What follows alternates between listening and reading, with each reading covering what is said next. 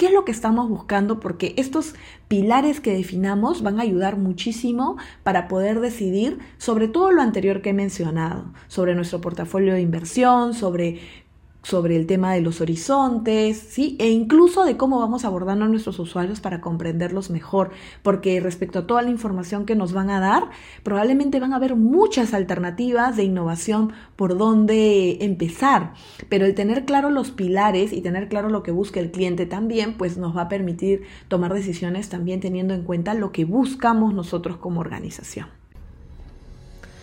Hola, mi nombre es Gaby Hawin, soy directora en Yellow Brain y hemos diseñado este espacio de 5 minutos que llamamos Píldoras de Innovación para compartir contigo parte de mi experiencia liderando proyectos de innovación, soluciones digitales, emprendimientos, intraemprendimientos dentro de organizaciones. En fin, quiero que hablemos de cosas obvias, de tips, de temas que a veces nos olvidamos cuando estamos creando algo.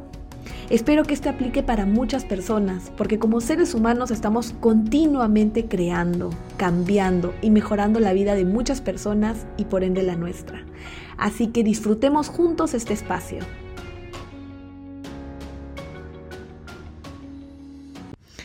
Hola a todos, espero que estén iniciando una excelente semana. Muchas gracias por estar aquí y compartir. Quiero empezar este episodio planteándoles una reflexión. ¿En qué se parece la innovación a la bolsa de valores? Es decir, a las finanzas. Esta es una pregunta que hago muchas veces en clases de maestría cuando me toca explicar estrategia e innovación. Eh, también la hago para, para reflexionar con los líderes y que vean la innovación como un proceso de inversión en realidad, porque en ambos lados, tanto en la innovación como en la bolsa de valores, hay un riesgo, pero también hay posibilidades de ganar en un escenario volátil, de mucha velocidad, donde necesitamos información para poder invertir y quizás no vamos a tener el 100% de la información, sin embargo nos vamos a atrever a invertir. Es así como se plantean cuatro retos que están muy ligados a gestionar el riesgo y la oportunidad de ganar y a decidir dónde invertir y cuándo. Para eso, como les decía, vamos a hablar de cuatro temas o de cuatro tips. Primero, diversificar nuestro riesgo. Al igual que en el mundo financiero o en la bolsa de valores que se habla de un portafolio de inversión, esto es un concepto que también se aplica en la innovación, porque vas a tener iniciativas o experimentos donde vas a perder, otros donde vas a ganar, pero siempre vas a aprender. En el neto, la idea es que siempre se genere valor, porque al final de cuentas el valor te permite seguir avanzando y ese valor no necesariamente va a ser de repente en algunos casos rentabilidad, pero en otros va a ser aprendizaje del usuario, porque ahí viene el segundo tip, tener información, analizar, investigar.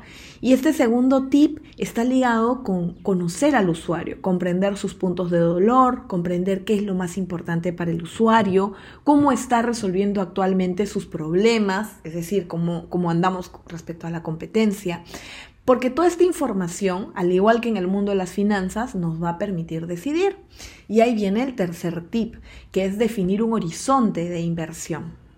Eh, al igual que en las finanzas, no todo lo apuestas al corto plazo. Tienes distintos escenarios, distintos horizontes. Tienes el corto plazo, el mediano plazo y el largo plazo. Por darte un ejemplo, en el banco, nuestras apuestas del corto plazo eran digitalizar el banco que el cliente pueda autoservirse casi en un 100% desde su celular y no tenga que venir al banco. En el mediano plazo ya íbamos apostando hacia un nuevo modelo de negocio que estaba muy centrado en mejorarle la vida a nuestros clientes a través de interacciones inteligentes.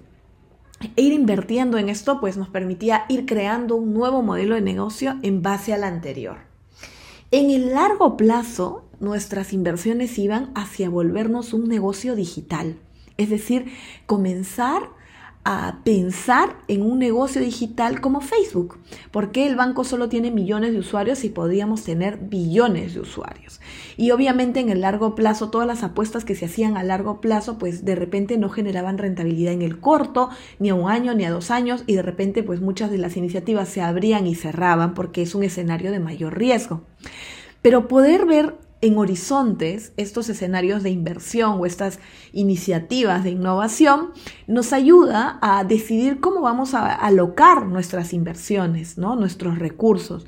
Normalmente en el corto plazo, pues seguramente de cada 100 dólares colocaremos 70, en el mediano plazo de 20% y en el largo plazo pues un 10%, ¿no? un famoso 70-20-10 en estos horizontes. Pero de hecho eso va a depender mucho de la esencia de la compañía, de lo que está buscando, de su propósito, de su visión y de su adversión al riesgo. Lo que sí difícilmente aconsejo es que si eres una compañía en marcha, pues apostarle todo a largo plazo es complicado porque ya sabes que en el largo plazo hay mucho mayor riesgo, hay más opción de rentabilidad, pero como bien dice su nombre, es a largo plazo. Cosa que si estás esperando que tus iniciativas de largo plazo te rindan ahorita para seguir manteniendo la operación, es un escenario de locos, no te lo aconsejo, es muy riesgoso. Por eso que tener una diversificación en tus horizontes de inversión pues ayuda muchísimo a que puedas gestionar el valor y el riesgo. Y viene mi cuarto tip, los famosos pilares y criterios de inversión. Y esto aplicaba a la innovación, pues es muy importante ser sinceros y saber qué es lo que estamos buscando, cuáles son nuestros pilares como organización.